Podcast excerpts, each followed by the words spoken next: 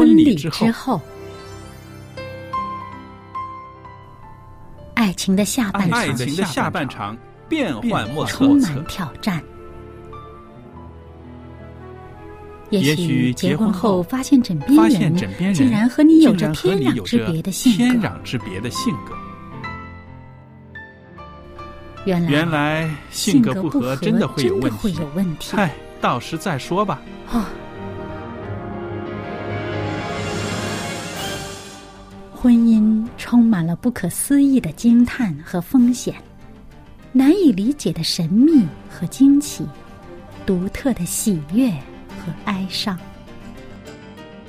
婚姻生活，此一时风平浪静，彼一时怒涛万丈。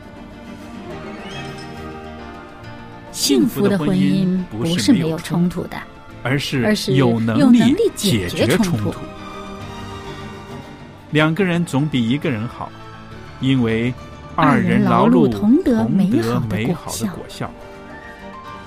夫妻夫妻一起承受生命之恩的，爱到永远，爱到永远，爱到永远。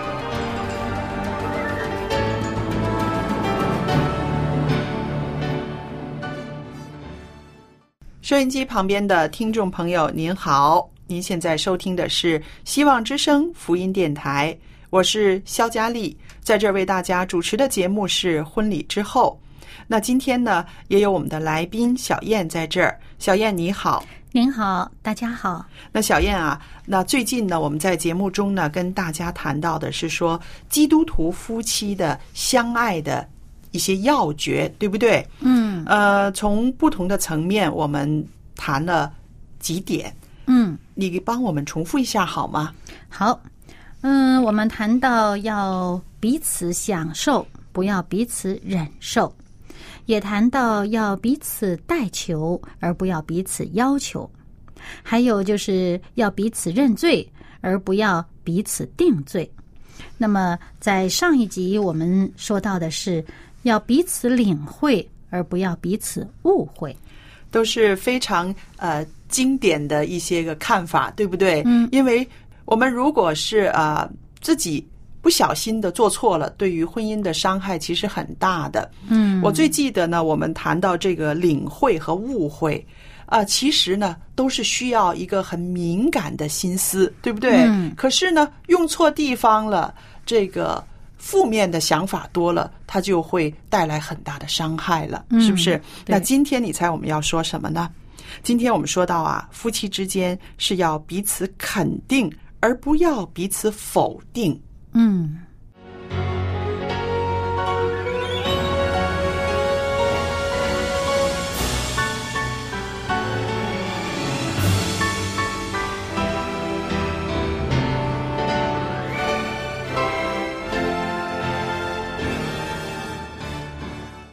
那说到这个彼此肯定，呃，不要否定呢。其实我们在节目里边呢也谈过好几次了。那最主要的呢，就是说，呃，其实夫妻之间呢很容易一个习惯性的一个语气讲话，我们可能会否定人比较多，因为呢两个人在一起的时候，我们会说出我们自己的看法嘛。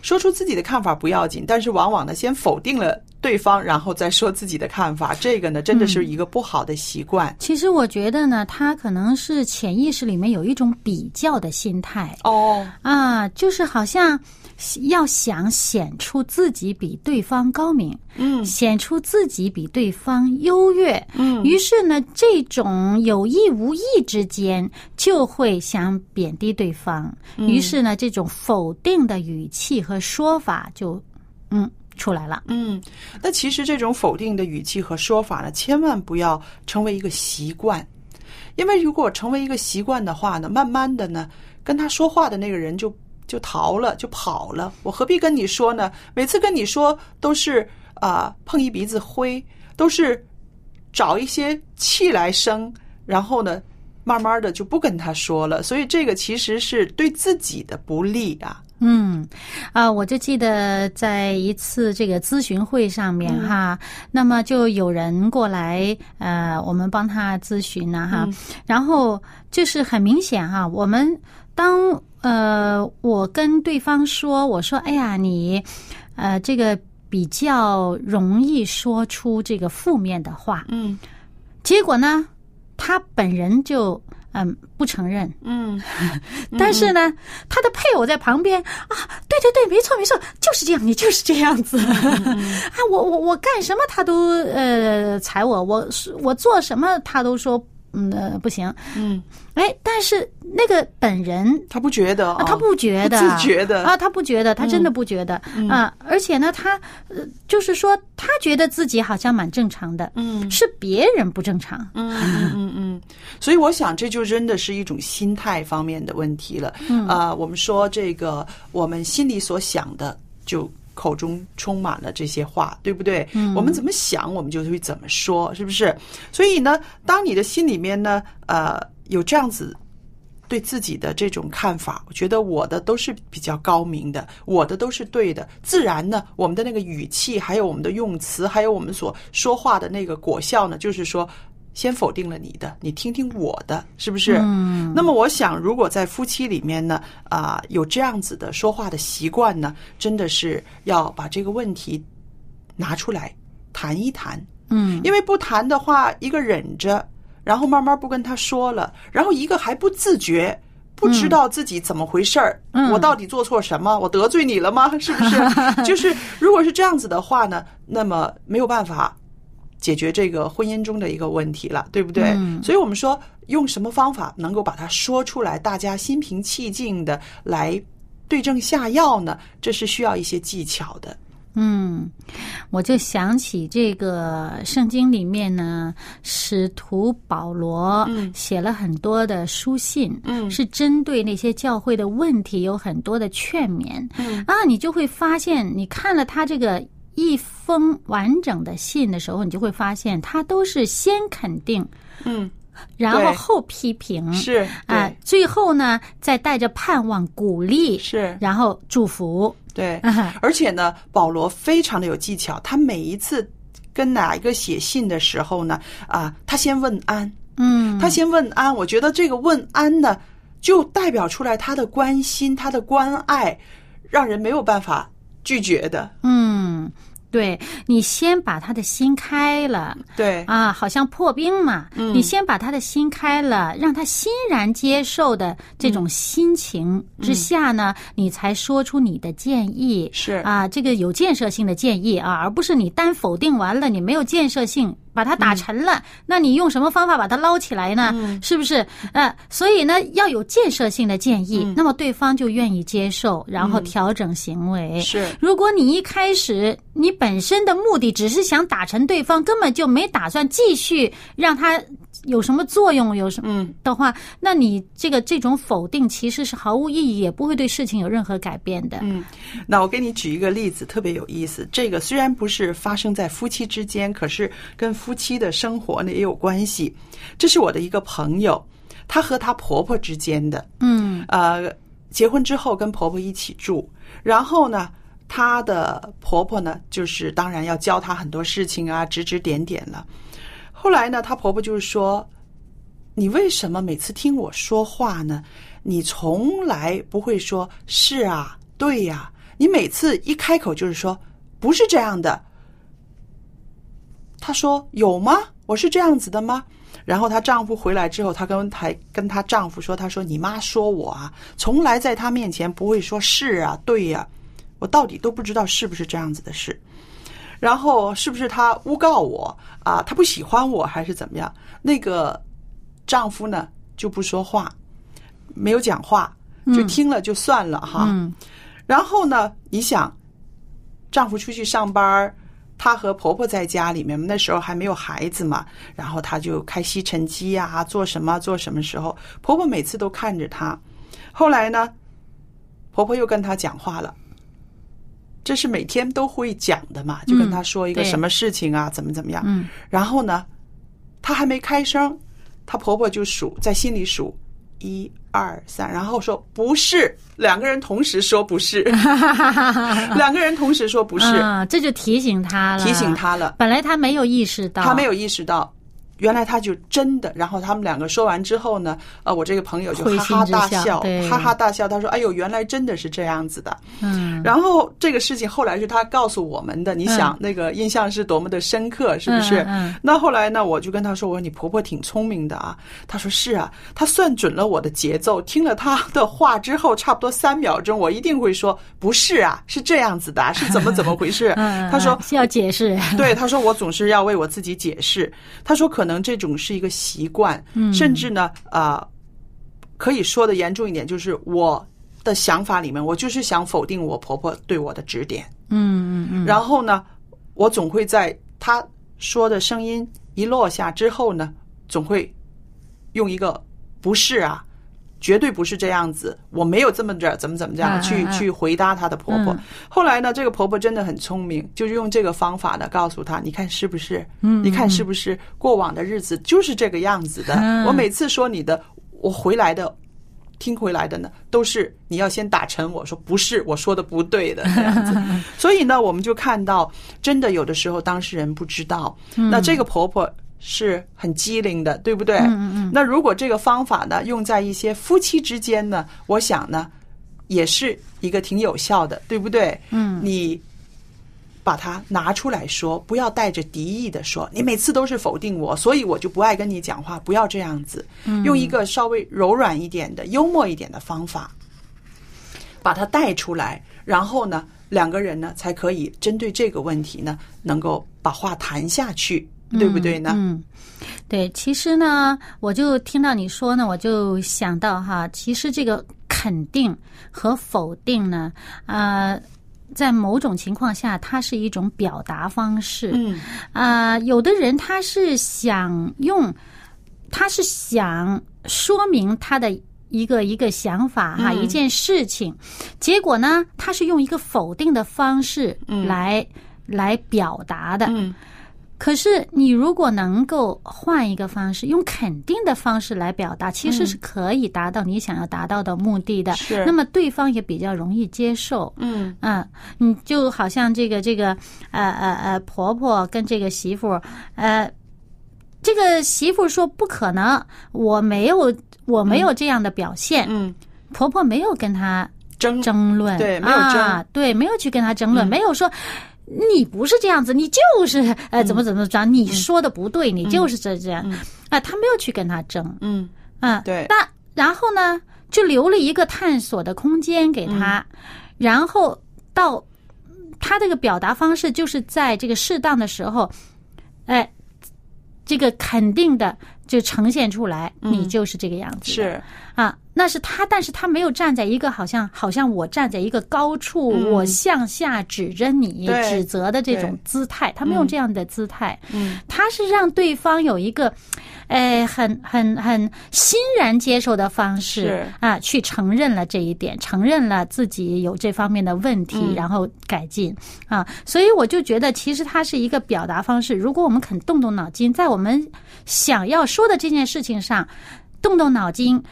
这个表达方式改一改，不要用一种否定，尤其是一张嘴就先否定的这种方式来表达。嗯，我想除了你刚刚说的是这种啊说话的方式、这种态度之外呢，我觉得在心理上也需要有一些个调节。嗯，因为为什么我们常常呃变成一个啊你说这个我就否定你的这样子的一个状态呢？其实可能在心里面呢，我们对那个人。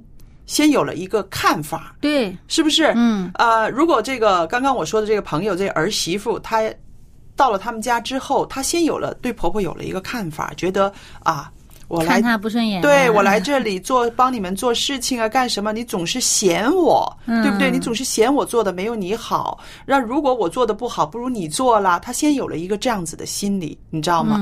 然后呢，慢慢慢慢的就会，你说一句呢，我就尽量的呃。把你反驳反驳回去，所以这个是一个心态上面的一个啊一个一个怎么说呢？他先把那个人给定性了、认定对了，，所以呢，就是好像我们刚才说的，他在心态上先否定了对方。对嗯，那么其实刚刚我们说了，你一个是表达方式，嗯。啊，一个呢就是心态，心态不要在心态上先把对方否定了，你要在心态上先肯定对方，你要相信对方他是善的，他是会向好的方向去的，嗯。这个时候你自然而然。自然而然就会调整了自己的呈现这件事情的方式。是，嗯，那还有一个方法呢，在夫妻的这个对话中、谈话中呢，呃，大家也可以参考的。这个是啊啊、不久之前我从一篇文章里面看到的。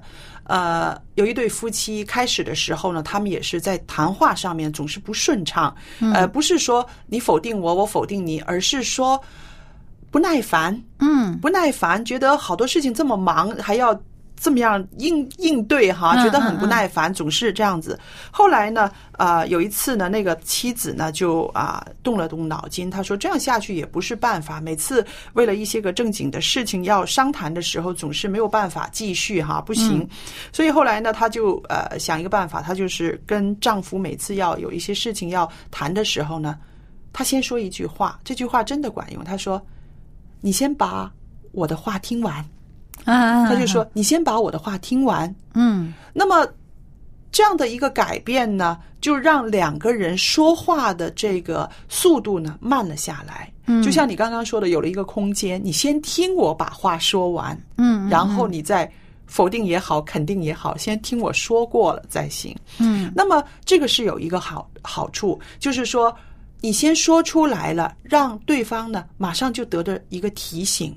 嗯，我把他的话听完，我再表态。嗯我应该听完他的话，这个是最基本的他的要求。嗯那么至于话里边的内容呢，是下一步的。嗯，那我觉得这也是一个很好的方法。对很多夫妻来说呢，啊、可能会觉得稍微麻烦一点，因为大家这么熟了嘛，为什么每次还要经过这样子一个一一一个公式一样的？可是，但是呢，它是一个有效的沟通方法，大家也可以记着，每次跟你的配偶要。谈正经的事，希望他有一个回应的时候，你可以先说一句：“你先把我的话听完，我想知道你的看法。嗯，呃，其实呢，把对方的话听完，这是一个基本的礼貌。嗯对嗯我们在做事情的时候，在啊、工作的场所，我们都会。把对方的话先说听听完然后呢，才呃有什么结论呢？有什么判断？有什么建议哈？嗯才会表态。那么反而到了家里面呢，我们把这些礼仪呢都扔一边儿去了。是 是啊，这个真的是很遗憾的。啊，然后就很急躁的啊对待对方，嗯可是呢，就往往记不得这个对方其实是你的老伴儿。对嗯也是你的老来的伴儿，也就是说，虽然你现在没老，但是他其实是跟着你时间应该是最长的那一个。嗯你为什么不对他也有一个最基本的这个礼貌呢？是啊啊，啊那这样的话，大家的关系可以更加长久一些嘛，对不对？嗯对。所以还有呢，呃，我们就是说到在家里面呢，在谈话的时候呢，尽量把那个霸道把它拿开，因为我也看到一位父亲在家里面的时候呢，哇，真的很霸道。就是他有两个儿子，然后妻子，他在家的时候呢，大家都觉得很累，嗯，为什么呢？就好像他说了就得听，就算了。他说的就不是说算了，他说的就算数，就马上、嗯。马上就不管有理。还是没理，对。反正就得呃照他的做。对，嗯，好像啊、呃大家在外边吃了饭啊什么的，孩子们还想再转悠转悠什么，但是他累了，他觉得应该回家睡午觉去了，然后他就是说走走走走，回家回家，然后孩子们开始小的时候会跟着他，嗯，然后慢慢的呢，当然就不愿意了，不大乐意了。那做妻子的呢，也在周中间在周旋，就说：“哎呀，没关系了，我们回家了，爸爸累了啊，然后我们也休息一下什么的。”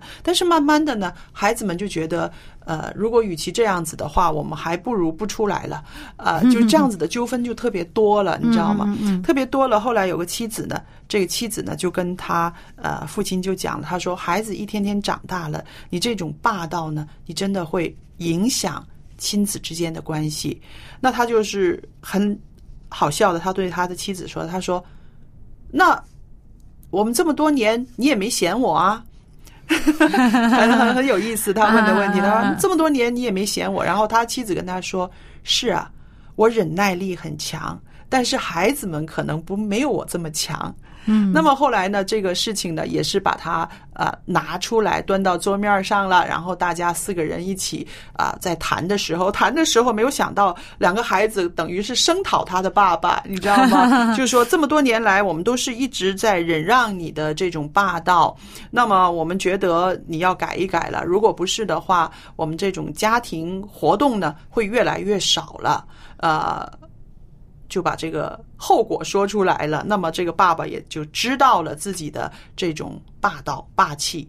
呃，他的谈话里面几乎没有说肯定否定，总之是他说了就是拍板了，所以也是一个沟通方面的一个一个困境。那但是呢，也能够圆满的解决呢，我觉得也是不错的果效。总算是一个比较开明、嗯啊，他愿意四个人坐下一起谈。是那么，如果一个真正霸道的人，他根本不会给你这个机会去谈的，因为他觉得他做的决定就是对的，你根本没有这个呃讨价还价的余地。嗯啊，那么那种霸道呢，其实就会对孩子一个什么影响呢？就是孩子觉得哦。他可能孩子可能会觉得哦，你这样子很好，嗯。啊，你看人家都听你的，嗯。那于是他也会这样对别人，哦也会这样学。这有可能是这样子的。对，还有的呢，就可能会走到另外一个极端，畏缩。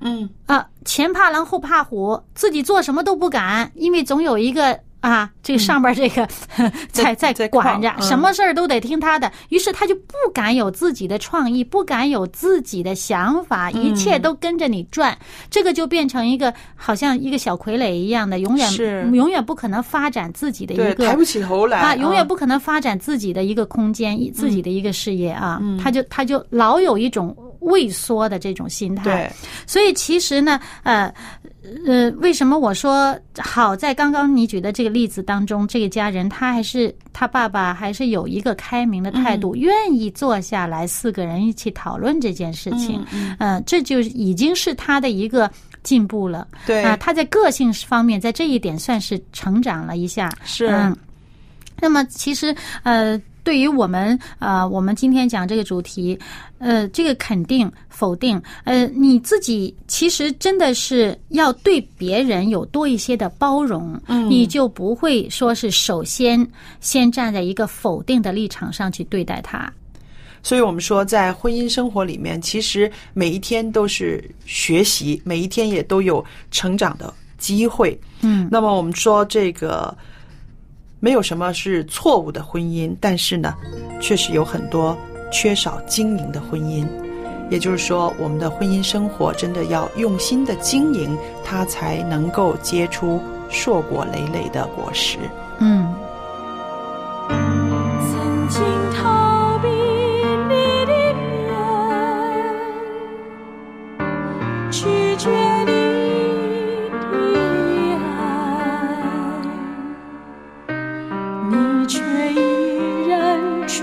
aku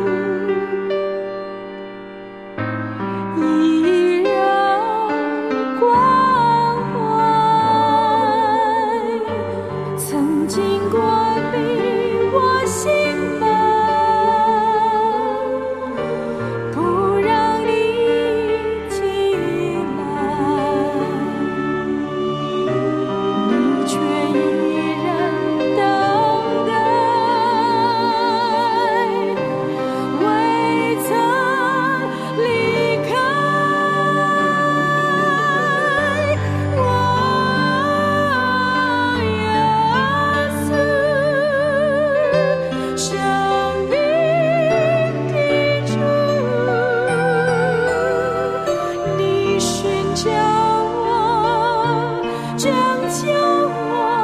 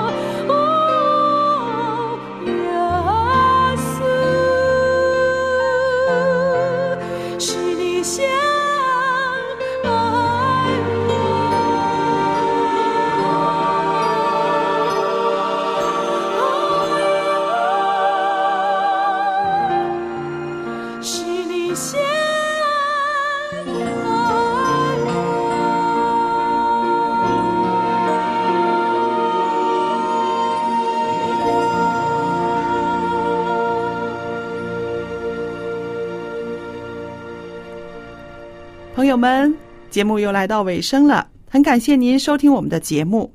今天呢，有一本很好的书，我要送给您的。这本书的名字叫做《圣经中的妇女与我》。圣经中出现了很多妇女，这些妇女有的让我们喜爱，有的让我们惧怕。看一看这本书，是一种知识的增长，也是一个自我形象的一个反省。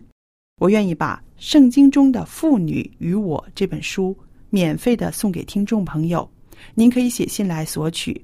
那还有电子信箱的地址是佳丽，佳丽的汉语拼音的拼写，然后后边有一个 at v o h c v o h c 点 c n，我也可以收到您的电子信件了。好了，今天为大家预备的婚礼之后这个节目到这要结束了。